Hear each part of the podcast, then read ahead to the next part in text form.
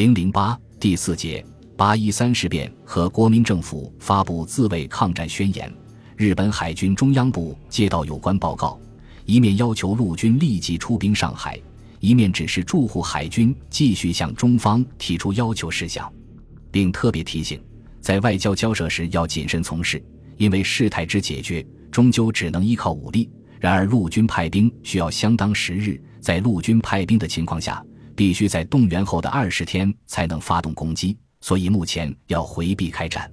这样，日本海军开始演出上海版的卢沟桥事变。八月十日，日本内阁确认了就地保护上海侨民的方针，并批准了准备派遣陆军部队的提案。海军内部不像陆军那样有明显的不同意见，因而对华强硬论就成为制定各种侵略方案的基础。他们把处理这个事件提到与日本前途相关的高度，耸人听闻的宣称，如稍有迟缓，失去对策机宜，就会使我国作为东亚安定势力的地位有名无实，帝国的国威国权只能白白为之泥土。一日，海军军令部举行首脑会议，确定了事件处理方针，认为大山事件发生之原因是由于上海附近保安队军事力量之增强。如果采取中国方面能够容忍的温和解决的话，必留下祸根，贻误将来。维护上海侨民的权益将越来越困难。限于不从上海全面退却，在近期里再次行使我们的实力，必须促其反省的时机到来了。且目下进行的外交交涉前途遥远，突费时日，如不采取断然措施，必后悔莫及。在这些激进主张的推动下。海军省部首脑经过会商，认为目前已到派遣陆军的时机，决定立即提交内阁讨论。日本陆军也支持出兵上海的提案。八月十二日，陆军参谋本部拟出派兵纲要，决定立即向上海派遣两个师团，组成一个军。八月十五日开始动员。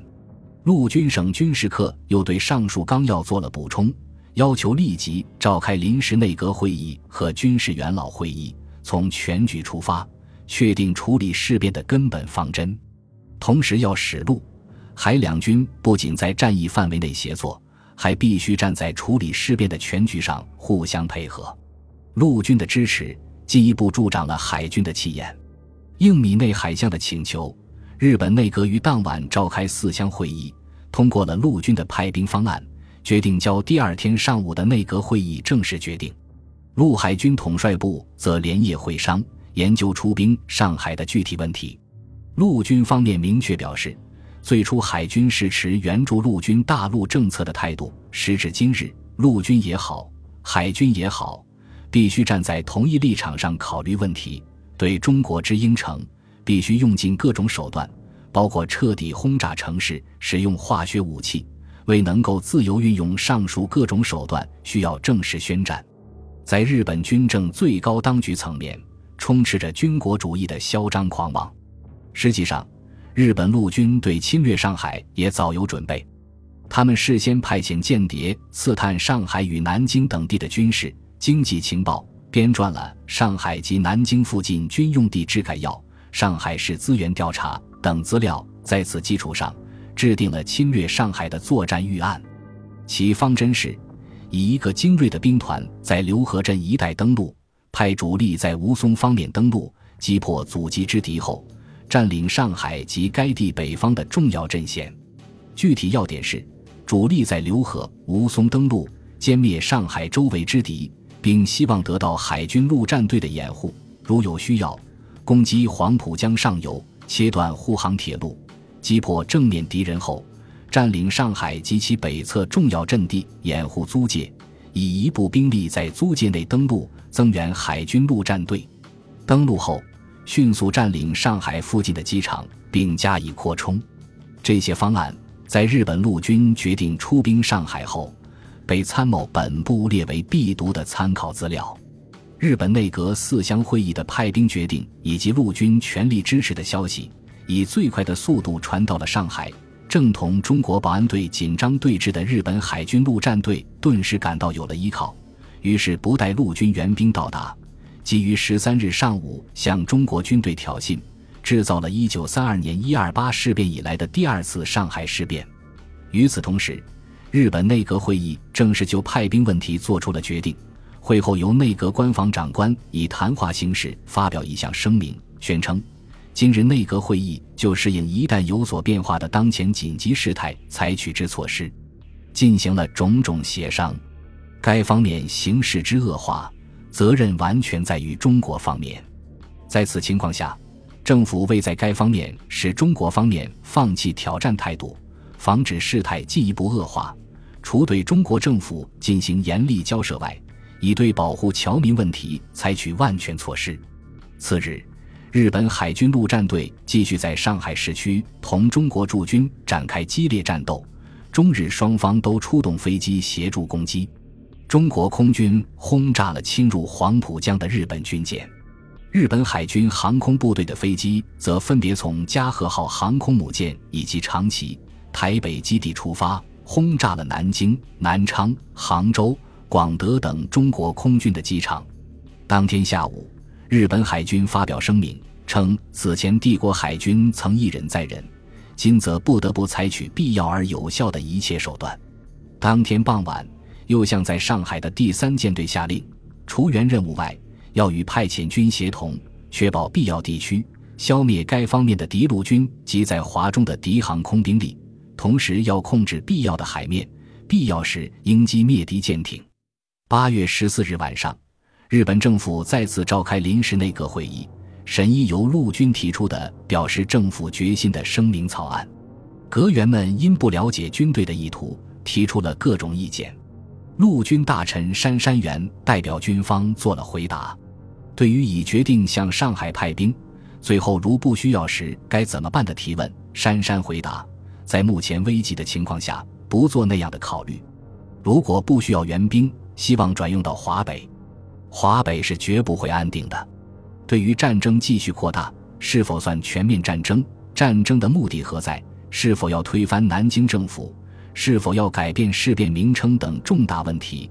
杉山虽表示继续坚持不扩大方针，但已做了明确的暗示，把战争目的定为改变南京政府是个重大问题，没有考虑事变向全面战争转化。尤其是把作战目标定在什么地方，这是统帅上的问题。对于更改事变的称呼，必须意见一致。其意思十分明显：军方对于推翻中国政府之事正在考虑之中，只要内阁的意见一致，马上可以成为政府的决策。第二天，日本政府为表明出兵上海的态度，发表了帝国政府声明。值得注意的是，这份声明。除开颠倒近几年中日关系的事实，重谈卢沟桥事变以来各项声明中的老调之外，明确宣称，这次采取断然措施，应承中国军之暴力，促使南京政府反省之目的是根绝在中国的抗日排外活动，铲除如发生今次事变那样不祥事件之根源，并举日满华三国融合提携之时。卢沟桥事变刚发生时。日本政府在七月十一日的声明宣称，希望由于中国方面的迅速反省，而使事态圆满解决。至七月二十七日，仍在声明中宣称，切望今天依然由于中国的反省，把局面限定在最小的范围内，看到迅速地圆满的解决。那两次声明都没有放弃不扩大、限地解决之口号，而这次声明只字不提不扩大。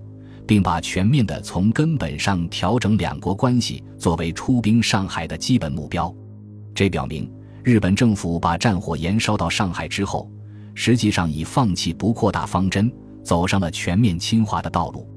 正当南京国民政府抓紧部署全面抗战之际，上海日军于八月十三日向中国驻军发起了攻击。